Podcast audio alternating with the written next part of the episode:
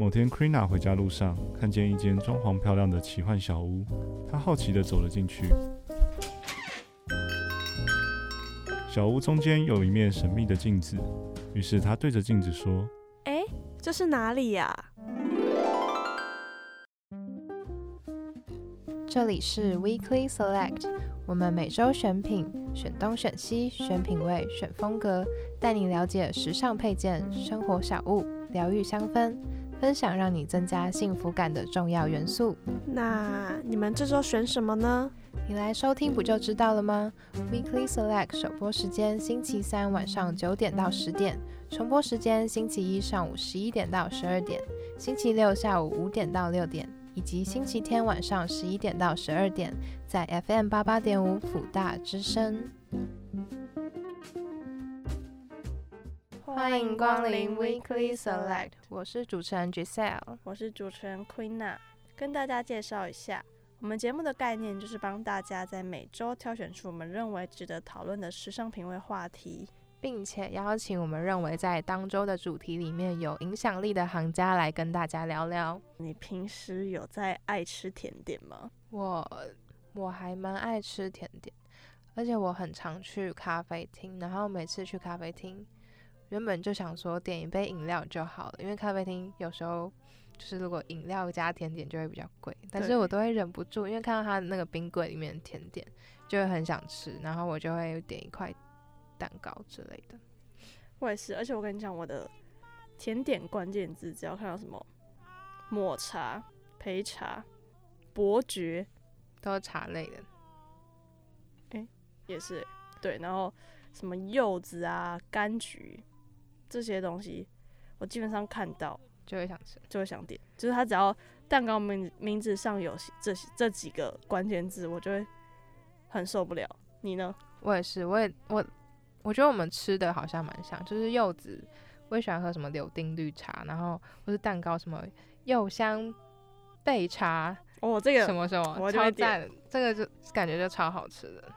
然后还有一些水果的，就是看当天那种什么，全像什么。白葡萄啊，或是莓果那种，其实很鲜的感觉也很好吃。还有什么可丽露，就是我超爱吃可丽露，超爆爱吃。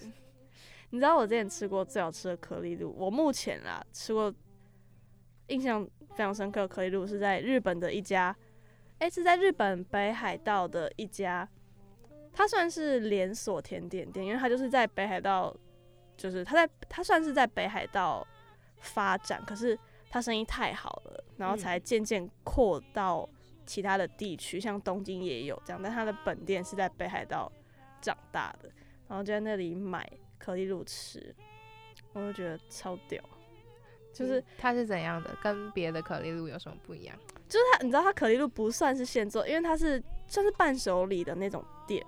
就大家听到这可能会觉得说，那是不是很大众的味道？就是那种感觉很普通啊，这会怎么可能好吃？但是我跟你讲，没有，真的超级好吃。就是它的皮是，它虽然不是现做，但它的皮是脆的啊。但是会不会有可能是加化学药、化学的东西？应该不会吧？反正就是它的感觉，日本就很天然的。它的皮就是脆到不行。然后那时候疯到我第一次去北海道的时候，就那时候第一次去嘛，然后只是经过哦。看到可丽露，然后我就买一盒，它一盒里面是三个，嗯，然后就买买回家吃，发现靠超爆好吃。然后过了一两年，然后我又再去了一次北海道，然后我就去扫货，我就是那我就是说我要指定去那家店里，然后把它那个就是它台面上摆了大概六盒可丽露，它就是摆装饰叠在一起那种，我全部把它带走，然后带回台湾来，因为它有保存期限嘛，然后我就带回来冰冰箱，然后。它大概呃所有的保存期间加起来可能是十八天，然后很短呢。对，可能是呃就是两三大概三个礼拜这样。嗯，然后我就带六盒回来，所以是十八颗嘛。你就一天吃一颗，然后就吃了三个礼拜，我觉得超级爽，都不会腻哦。不会，就每天早上哦，诶可以吃了耶，这样每天的吃可丽露仪式，没错，很快乐。那它是它是小小，它是因为有些不是带回来都要烤过嘛，它是不用烤的那种。对，就是冰冰箱拿出来直接吃就可以了。它的内馅也不会有那种蛋的腥味，因为你知道有些甜点其实它蛋的味道是很重，或是一些面粉，奶或是对对对，或是奶的味道。其实我觉得我对这种东西是蛮敏感的人，因为我觉得我对于一些食物的味道会比较排斥。对，然后有些其实很多甜点，比如说像马，我现在很不敢轻易尝试的是马德莲，因为马德莲这个东西里面。基本上我吃到现在很多都是蛋腥味很重的那种，所以其实我不太敢轻易尝试，也会觉得渐渐就对这个甜点会怕。我今天早上好像看到你从书包拿出一个抹茶的马德莲，费南雪，是费南雪，是不一样的东西。费南雪吃起来的口感比马德莲更紧一点，它比较湿润一点，对。那马德马德莲是比较蓬松，比较干，就没有像。就它很容易吃出来缺点，就没有像费南雪那么味道那么重。这样可以那你吃甜点，那你会想做甜点吗？我之前其实对这还蛮有兴趣的，因为你爱吃，你就会想自己做看看嘛。嗯。然后网络上又很多人在做这样子相关的教学影片。对啊，最近很多哎。然后就会去看，然后他们就会连着什么食谱啊，然后步骤，烤多久。然后冰多久这样，就是他都会全部教你。我想说，嗯，看起来就蛮容易的。然后就跑去那种食品烘焙行，然后就去买什么面粉啊，买什么过筛器，然后搅拌器，然后还买刨刀，我还买刨刀，然后为了刨柠檬皮哦。你是不是要讲那个千层蛋糕的故事？我没有讲，那你讲一下。哎，没有，呃，我之前。我跟你讲，我之前就是我其实做过两自己想做过自己做过两三次的甜点，嗯，这样其实就是觉得现实跟理想是有差别的。我就看他们做很简单，可是你自己做的时候就是另外一回事。即使食材然后都一样，重量时长都一样，可是做起来就不好吃，你懂吗？我不知道是真的是我是哪里出问题，我真的不知道是我手有问题还是怎样，就不好吃。然后我想说，好，没关系。那有一天我心血来潮，看到一个影片，人家人家做千层蛋糕，他说初学者一学就会。哦，那看一下，然后看起来哦，好像蛮简单的。看他那个煎那个，就煎一个皮，然后抹一层奶油，然后再煎一层，再抹一层，感觉好像很简单。而且我家也有，我家也有不粘锅，那个不会粘嘛，那我就试试看。然后就是也又去买材料，还叫我妈从全联再买。我自己买了一一罐鲜奶油，然后发现不够用呢，还叫我妈去全联帮我买一罐，然后在那边做做做，然后煎出来就是面糊啊，就不是它没有成型，没有成，它有成它有成皮的样子，但是就很厚啊，就就会像就像发饼吗？像法式可丽饼那种感觉，但是没有它没有就是再更厚一点那样，所以就不是。千层那种非常薄的皮，就不是那种入口即化的千层蛋糕。然后我那天做完，刚好跟我朋友吃火锅，然后我就带去。然后那群朋友刚好都是做餐饮的朋友，嗯，然后也会做甜点、会做西餐的朋友，就会评价你的千层蛋糕。然后他们看一眼说不要吃，不要吃。然后我觉得很很伤心。然后，然后后来有一个朋友是，就是他是什么都吃的朋友，就是他是一个什么都吃的人。然后他说：“哎，那我给我我来吃啊。”然后他就真的把它吃光，然后另外一个嘴巴很贱的朋友就说：“好感人，居然有人把你东西吃光。” 我想说，就真的是蛮难的啦。我想到就是疫情期间，然后我妈那时候六月六月二十八号刚好生日，然后我那时候就非常热衷在做甜点，然后我那时候就想说我要做一个海绵蛋糕，然后上面还要写字那种，然后我就自己我就自己查海绵蛋糕怎么做，然后。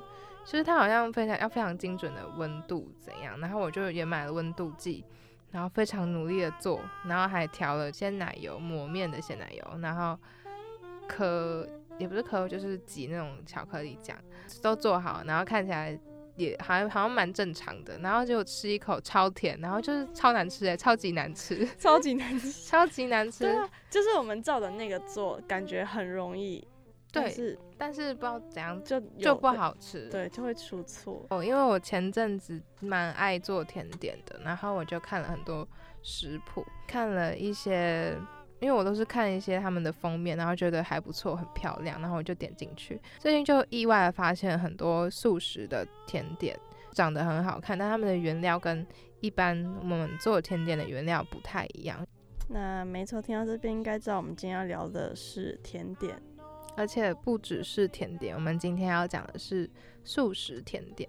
因为最近不知道大家有没有发现有一股素食的风潮吧，就是大家除了因为宗教的因素会吃素，也有可能会因为环保啊，或是这一方面的理由来吃素。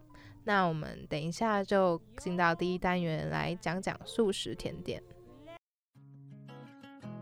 本周选品，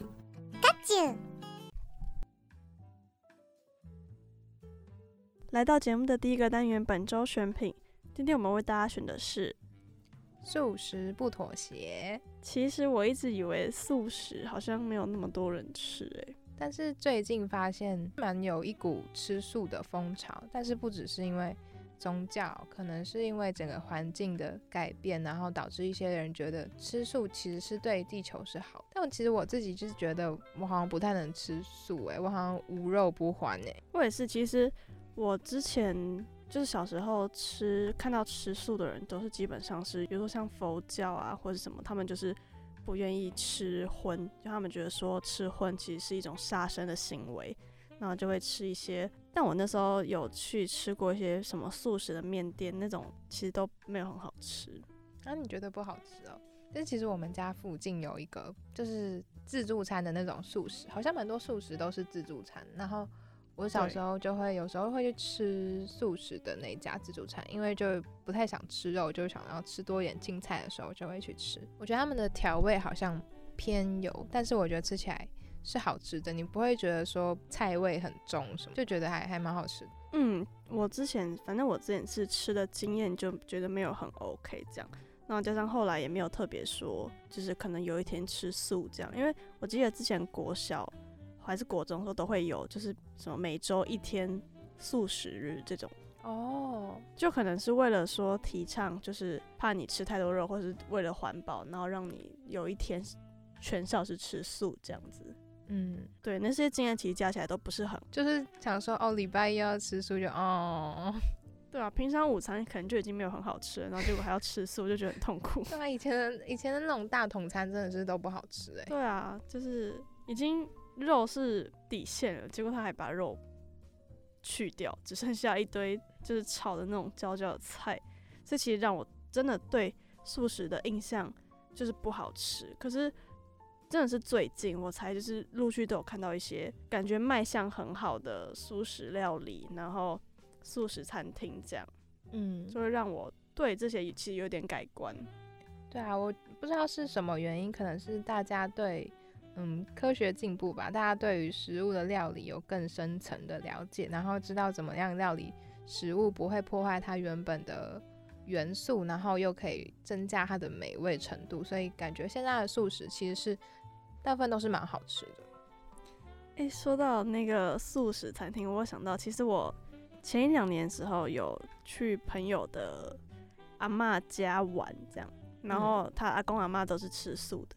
然后大家出去吃餐厅，就是挑素食餐厅吃，嗯，然后也是那种算是半自助式的那种餐厅，算是比较高级一点的素食料理这样。但其实让我印象蛮深刻是素食其实有一个所谓的植物肉这种东西，嗯，对，就是会有把一些豆皮或是嗯类似的东西做成像是肉类的样子。就我觉得蛮有趣的是，原来。素肉其实是用植物的原料，然后去模仿一些牛肉或者猪肉的口感。那你有吃到吗？我自己也是哦，这都是其实以前的以前的阴影，就是真的是以前吃的素食肉都是那种一吃就知道它就是不是真的肉，但它就是硬要装成是真的肉那种素食肉，嗯，懂吗？所以我整个人就是。对这些印象其实都不好，就是我吃素食，我就是宁愿吃菜，吃一些什么豌豆啊、什么豆腐、豆皮这种东西，就我不会想去吃有呃有一些素食的东西去组成肉的样子的这种东西。但其实这种素肉，它也嗯也算是制造了一种商机吧。像是美国有一家公司叫做 Beyond Meat，然后他们都是主打以豌豆为主的原料制造口感跟嗯汉堡肉相似的那种替代品。然后你知道这间公司它其实有它的幕后的投资的人很很大咖，是谁啊？就是有比尔盖茨，然后像是 Twitter 的创办人或是里奥纳多都是他的。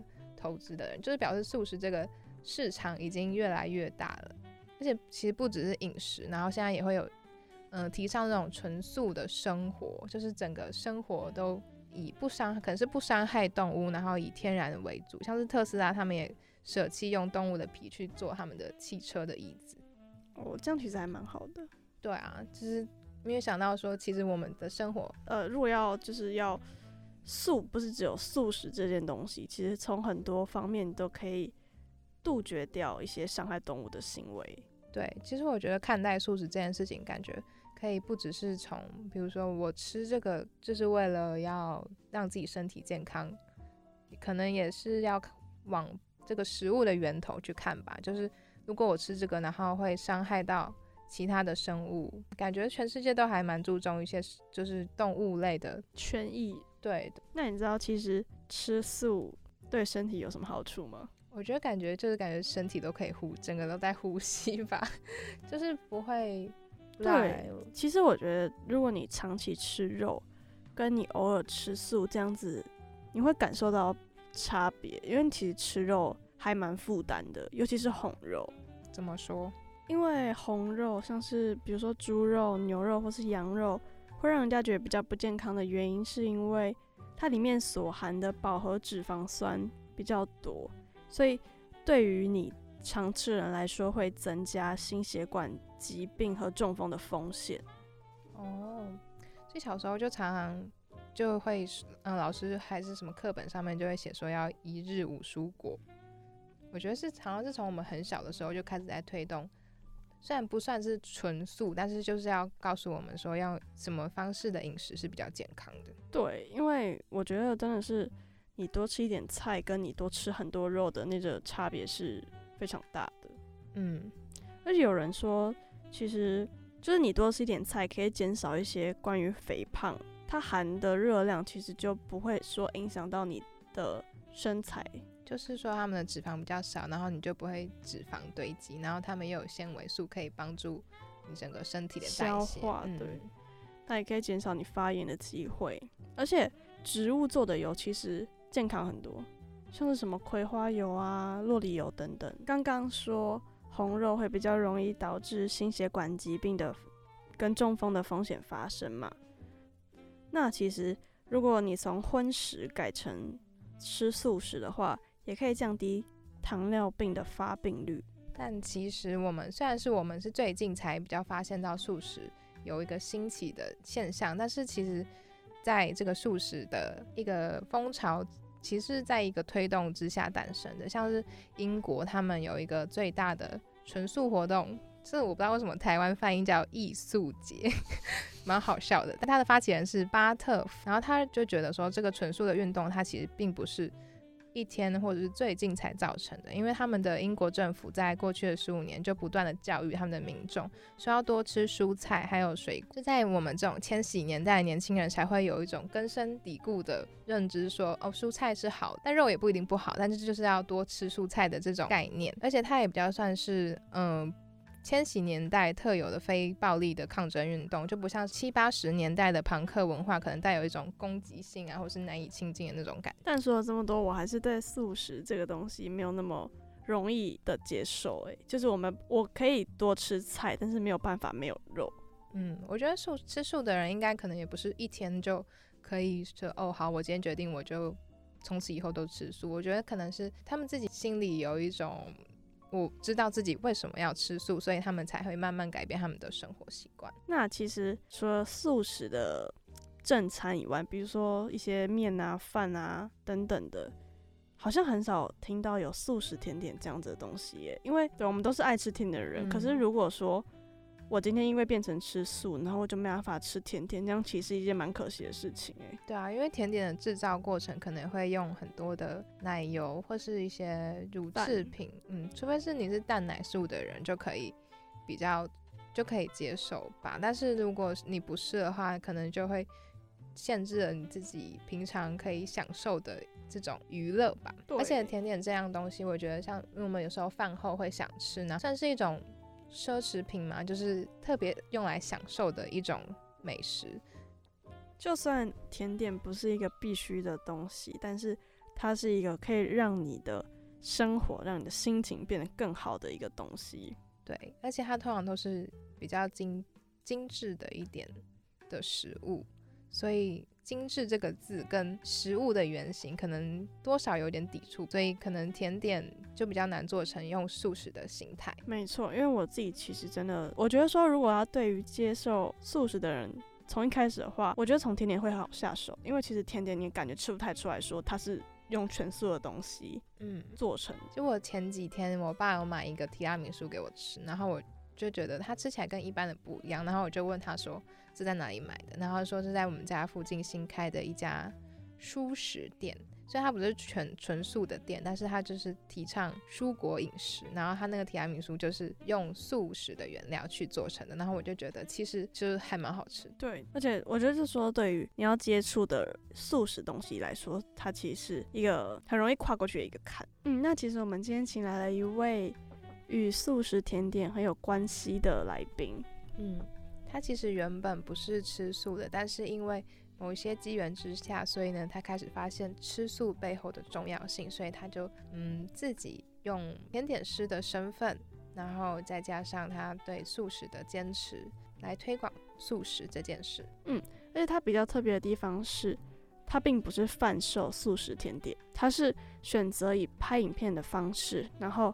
来跟大家分享素食甜点怎么做。我觉得说这样子的想法其实是蛮特别的，因为对于吃素的人来说，他们能找到食谱并不是那么的多。但是当网络上有了一个，就是华语圈有了这样的一位 YouTuber，他可以分享一些如何做素食甜点这件事情，我觉得是对推广素食甜点来说是一件很有意义也很大的帮助。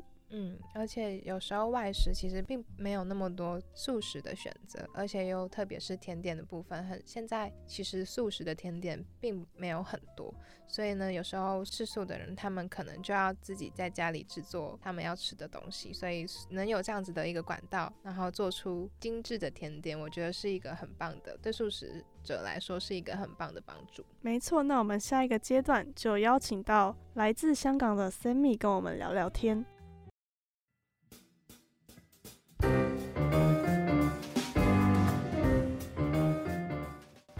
想问 Sammy，你是什么时候开始学烘焙？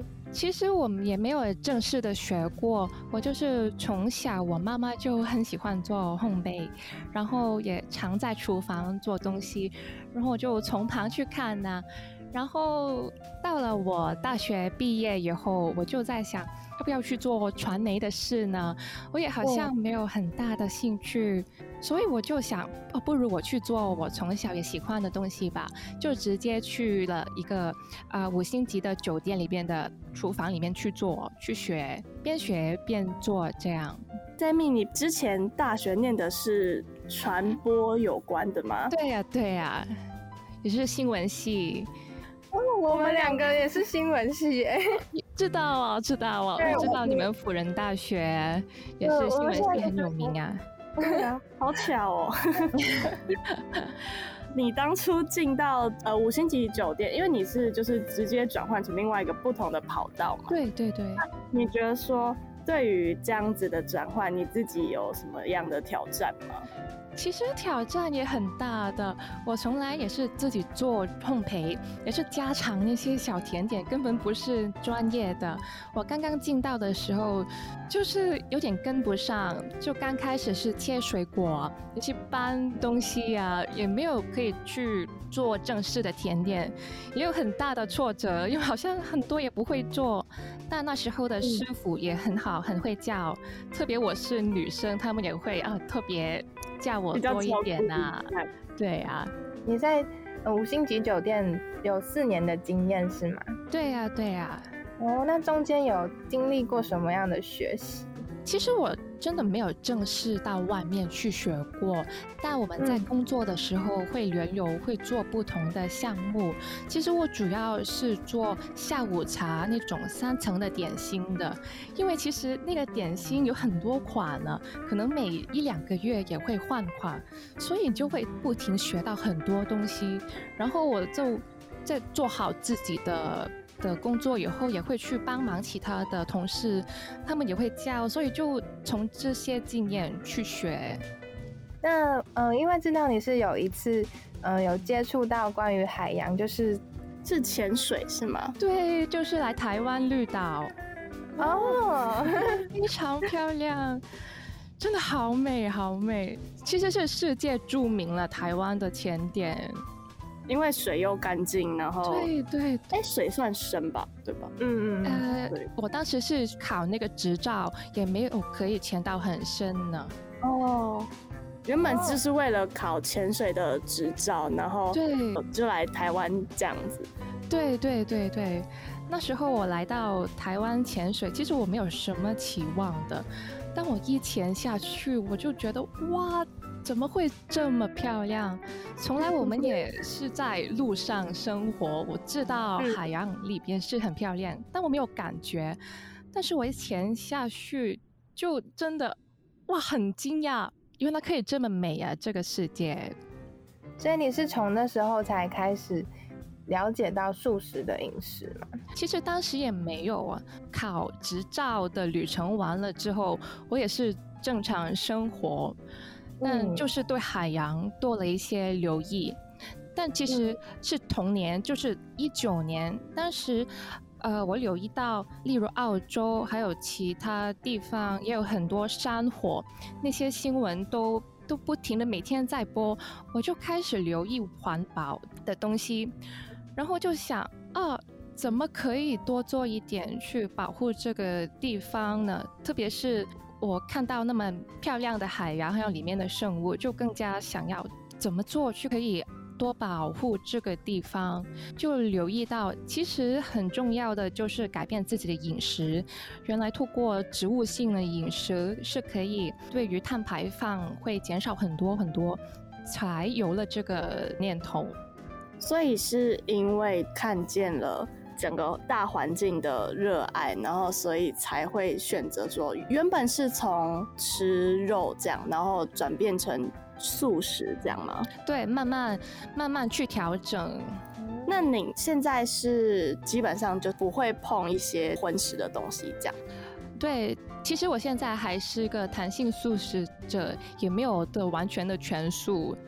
我想问 Sammy，植物性饮食跟素食是不是也有点差异？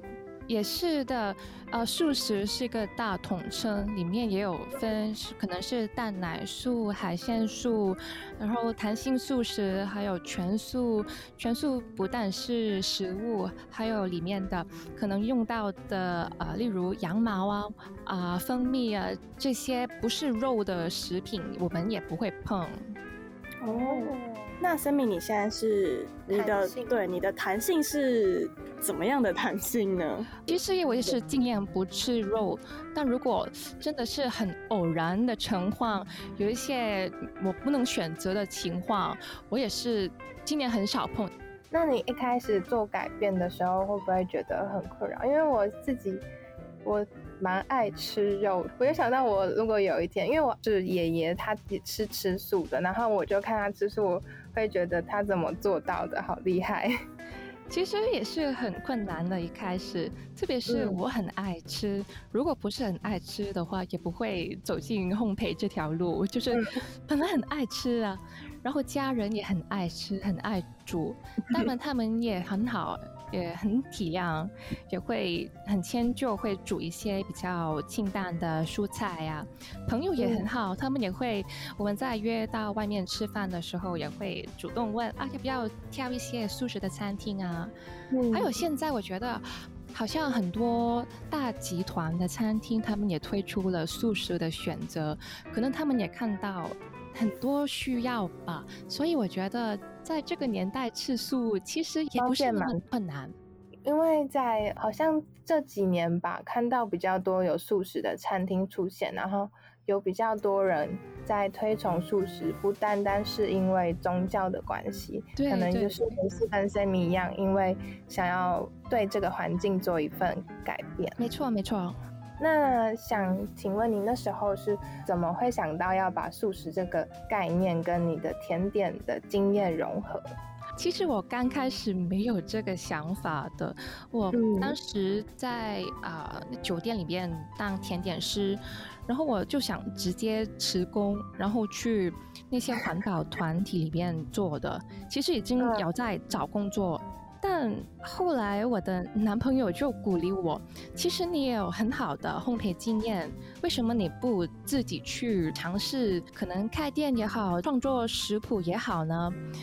我当时就啊，其实也很犹疑，因为我自己有尝过不同的素食的甜点，我也觉得，哎，好像真的有点要妥协下来，有点好像味道没有很到位，卖相就总好像是差一点点，因为你不用。那些蛋奶传统的食材，真的好像好困难。但是有一次我在啊香港的一个全素甜点店里边吃到一个全素的卷蛋糕，我就觉得哇，怎么可以这么好吃？其实有点开了我的眼界一样，我就开始知道原来素食的甜点也是可以这么好吃的。就是那次的经验，我就开始。好吧，人家也做到，那我不如我自己也尝试一下吧，不如自己创作一些食谱吧。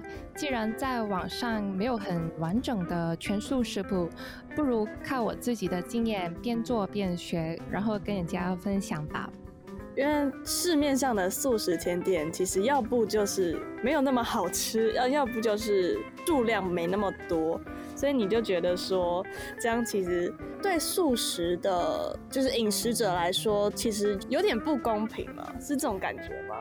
有点这个感觉，就是想不如给大家多一个选择吧。因为可能现在看到的素食烘焙食谱，也是一些可能佛教团体，还有一些。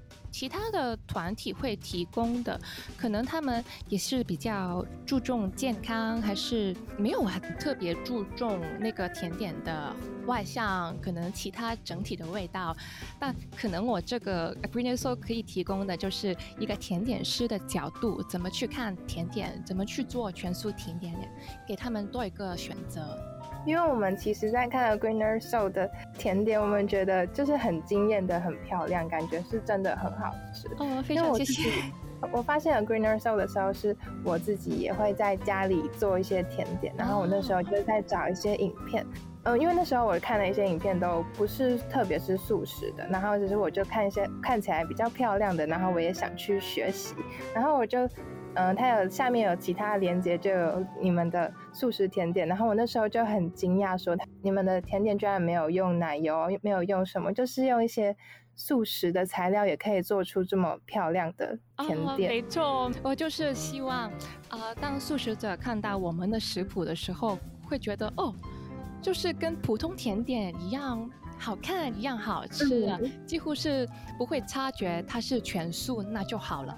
那因为就是刚刚也有说到说，因为我们有在你们之前有开的问答有看到说，就是其实素食的甜点师好像没有很多，所以你们比较多都是自己在研发这样啊？对对对。那你们在研发的过程中经历了哪些很辛苦的过程呢？我也是边学边做，到现在这一刻也觉得啊很不容易。刚开始主要是看外国的食谱，然后发觉这样其实很难，因为可能在外国他们。的全素，还有有特别饮食需要的人是很多的，所以他们的全素的食材已经很成熟、很丰富了。你随便到超市也会买到全素奶油、全素的 cream cheese 之类的，所以很多他们的食材不是我们能够很容易买到的，所以就要把这些食谱把它换成我们这个地区容易比较找到的食材来做，那个难度又在加倍加倍。因为我有一次看一个像是美国的一个料理节目，然后他就是几个家庭他会一起做甜点，然后有一次的一个家庭他们是吃素的，然后我就看到他们就是把一些嗯，我忘记他们是做什么，好像是提拉米苏吧，还是布朗尼，他们就把油的地方换成洛梨，然后看起来也是会很好吃。我现在想请问您通常都是用什么食材去替换？啊，这个很多观众也会留言去问，嗯，那其实这个没有一个啊定律去什么代替蛋，什么代替奶油，因为其实很多东西也可以用来代替鸡蛋或者奶油，要视乎每一个食谱的啊。那么简单来讲，有时候会用那些亚麻籽啊，它们泡水以后就可以做到鸡蛋的功能。有些时候会用豆腐，会用腰果这些食物把它搅拌以后，也可以代替啊部分鸡蛋的功能。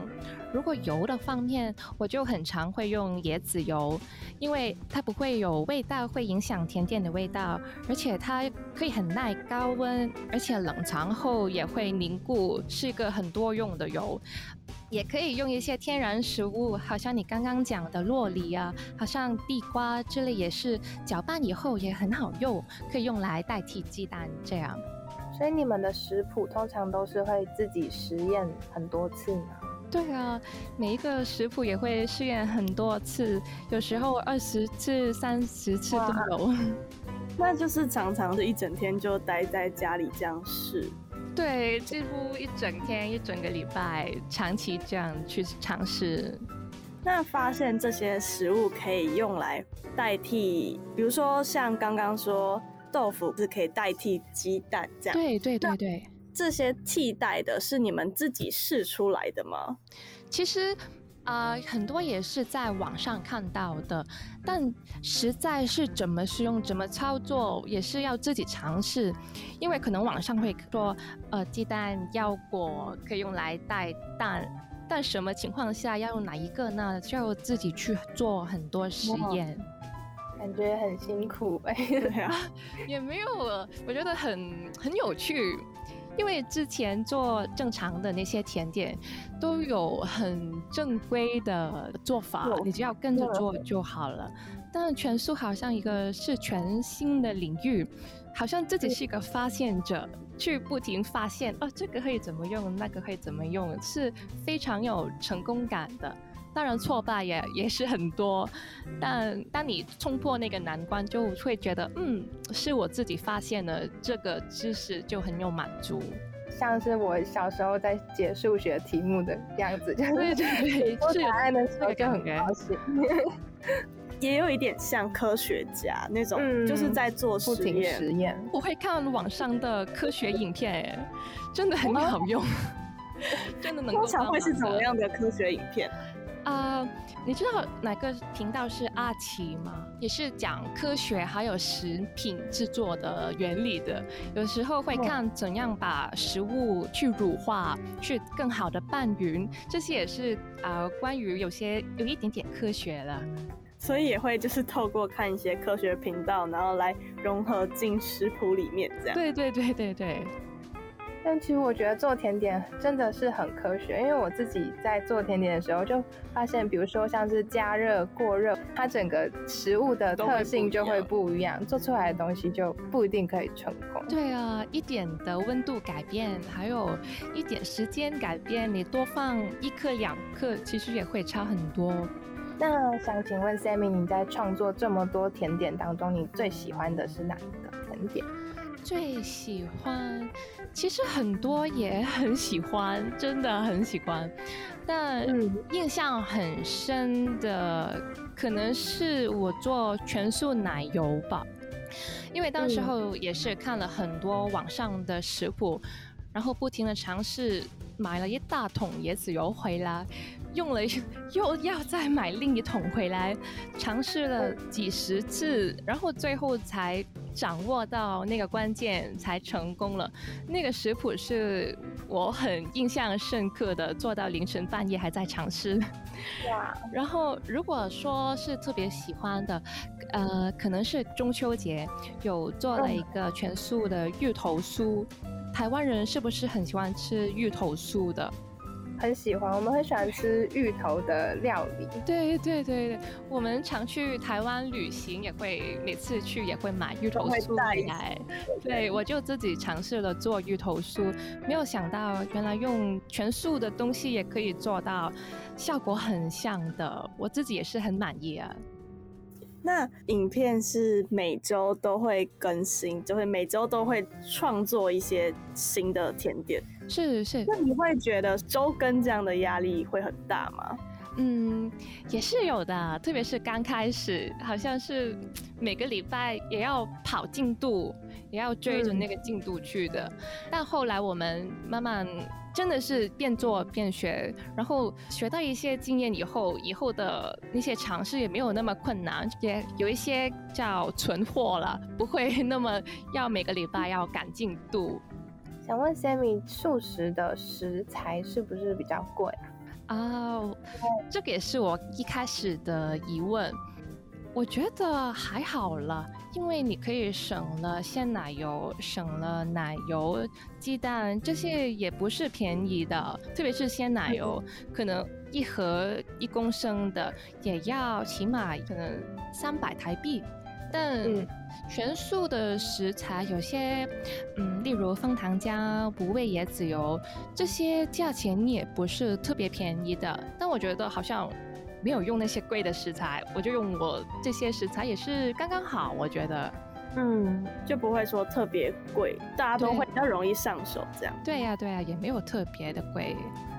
那在每周因为都会出不同甜点嘛，那就是你们在构思的时候会怎么样做发想呢？嗯，觉得最简单就是从我个人喜欢的甜点出发了。然后也会不停的去看一些不同的食谱啊，自己会去到处不停的尝试不同不同食物，去来拿灵感。然后也会根据每个季节，可能夏天的热的时候，就会想一些比较清新、比较有水果香的东西。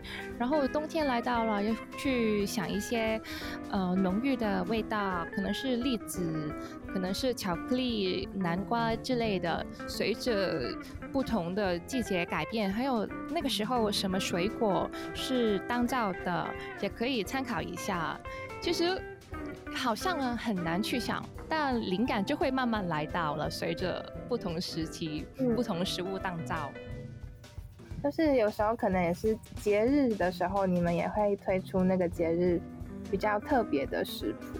对啊，对啊，对，就好像刚刚的中秋的芋头酥啊，可能未来会圣诞节会有姜饼人或者其他的甜点。那想请问 Sammy，就是你们在。不妥协，因为我觉得不妥协好像有点困难哎。你们有没有遇到过什么挫折？嗯，不妥协，嗯，我们也是尽量了。我们刚开始就很想做到味道、口感、外向也要跟普通在酒店看到的五星级的甜点一样好看，一样吸引人。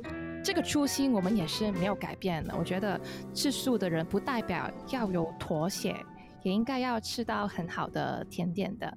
我们一直差不多做了一年，我们就慢慢调整，发现原来呃有些观众会留言想要比较健康的甜点，比较少精制糖的，啊比较简单的，可能不用烤箱的，本身没有什么烘焙经验的也可以轻易做到这些。呃，我也会慢慢去调整，呃，不代表我现在就是妥协了，但我会考虑到，嗯，原来观众也有这些的需要，我就会慢慢调整一些更加呃容易做、没有难度很高，但是味道外向一样是好看好吃的甜点。而且现在吃素的人好像也越来越多，感觉以后对于素食甜点的需求也会变更多。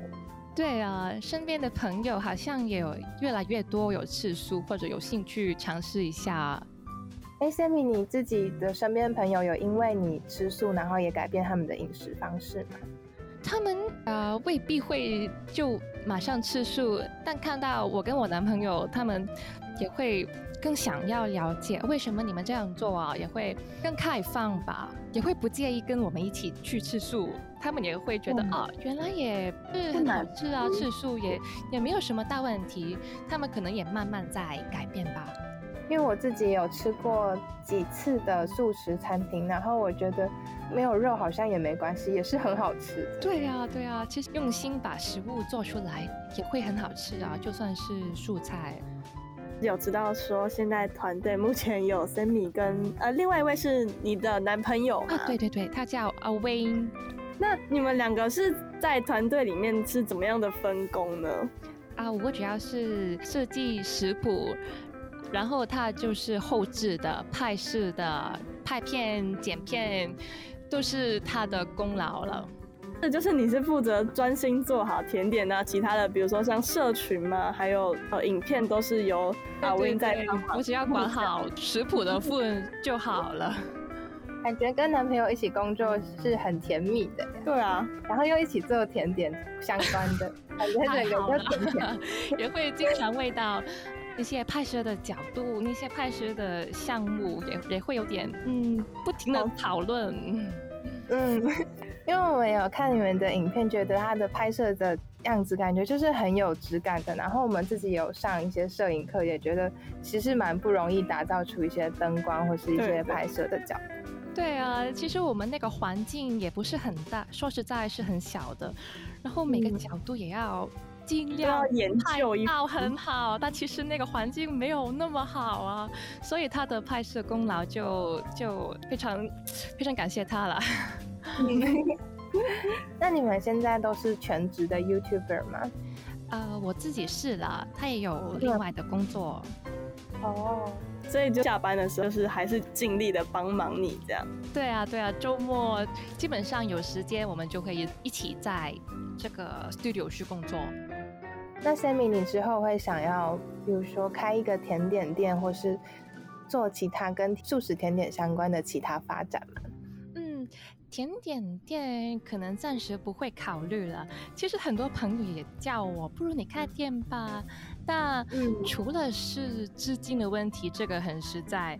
但我们还是更想把更多的集中力放在网上的拍摄，因为那方面也已经花了很多时间了。而且我觉得，除了直接把食物做出来送给人之外，好像把那个做法分享出去，让它更普及，好像也是很有意义。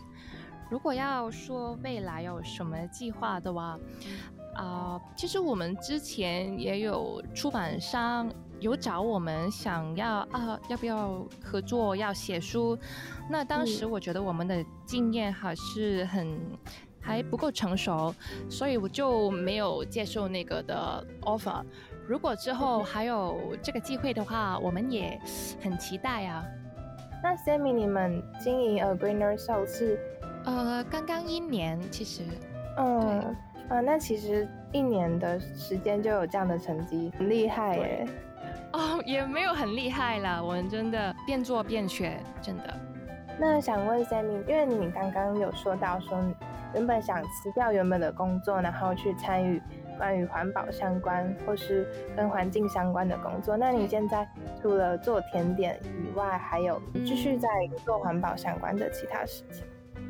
其他的就没有特别去做了，也是做好我自己个人的一些环保的生活的习惯，还有做好网上推广素食的食谱啊。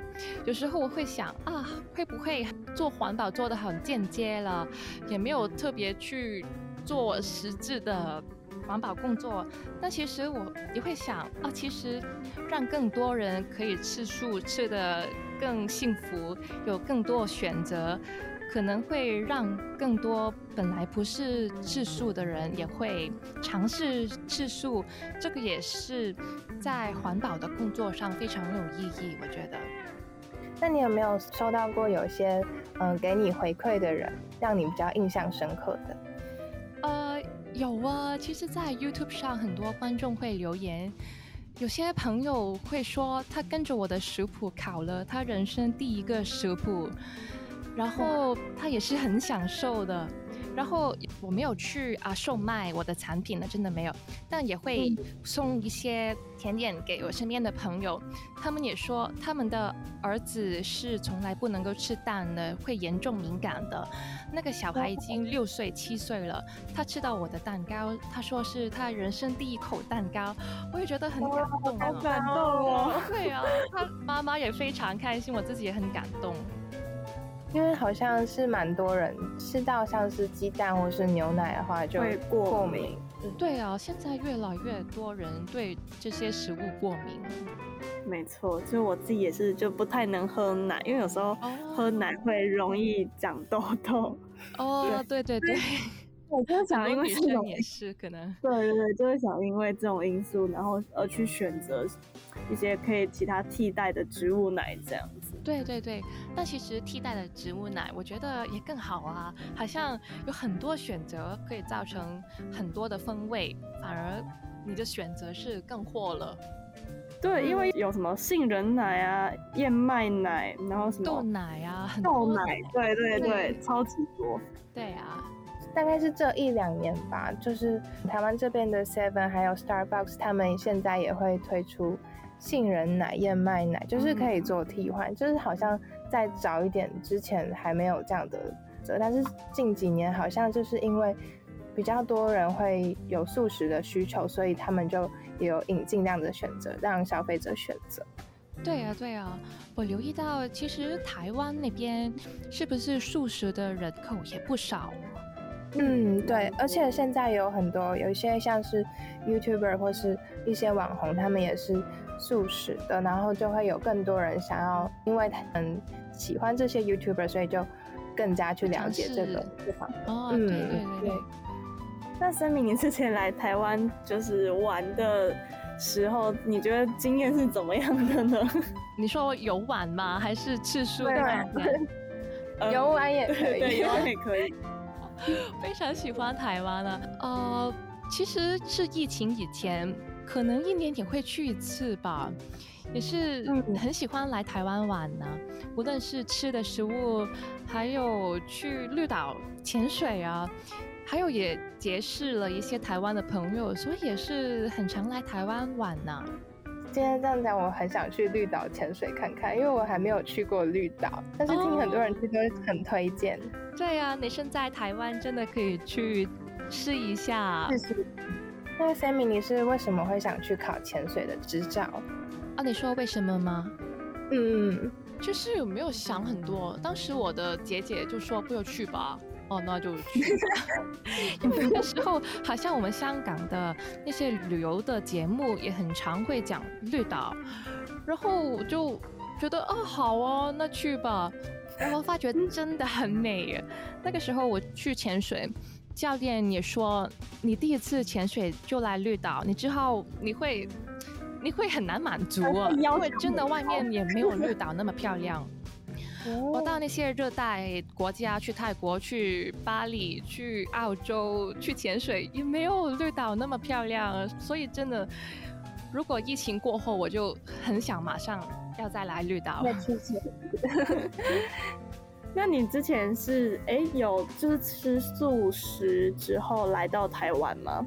没有啊，很可惜。后来就疫情爆发，对呀，对呀，对呀。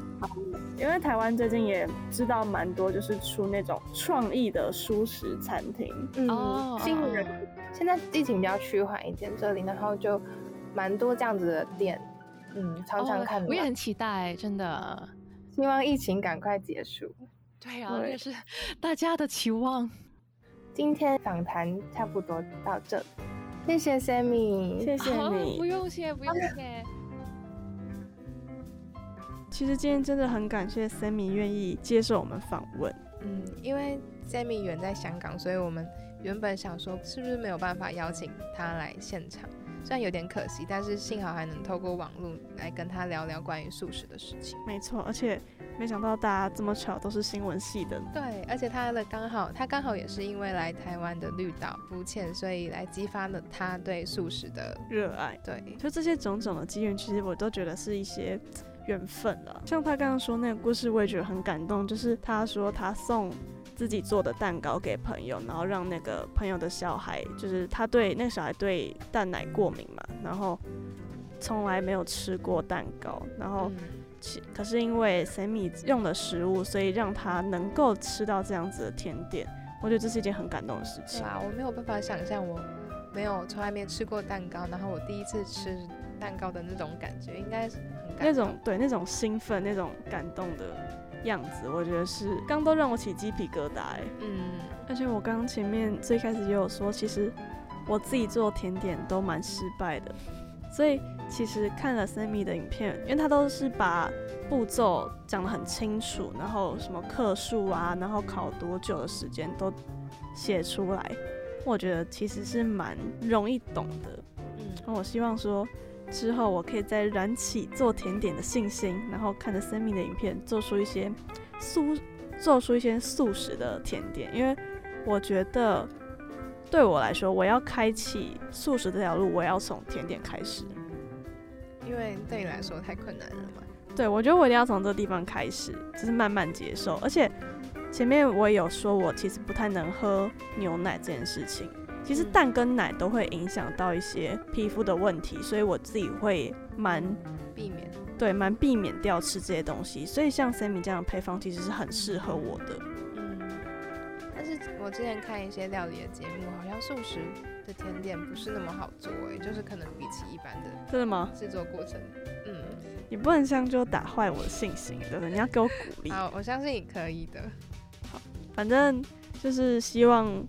透过 Sammy 的影片，我可以多加尝试看看，好不好？对，那也希望未来 Sammy 的书能够顺利出版，然后让更多人去了解到关于素食甜点这件事情。嗯，觉得也可以，大家也可以多去走走，看看这个世界。可是 Sammy 他就是去浮潜，然后来激发他对这个环境的热爱。那我觉得大家也可以。往这方面去想，没错。那我们今天的节目就到这边告一段落喽。那 Weekly Select 的首播时间是星期三晚上九点到十点，重播时间是星期一早上十一点到十二点，以及星期六下午五点到六点和星期日晚上的十一点到十二点。我们也会在各大 Podcast 平台上面播放我们的节目，有 Apple Podcast、Sound On、KKBox、Spotify、First Story，在福大之声的官网上面收听哦。那我们下礼拜见，拜拜，拜拜。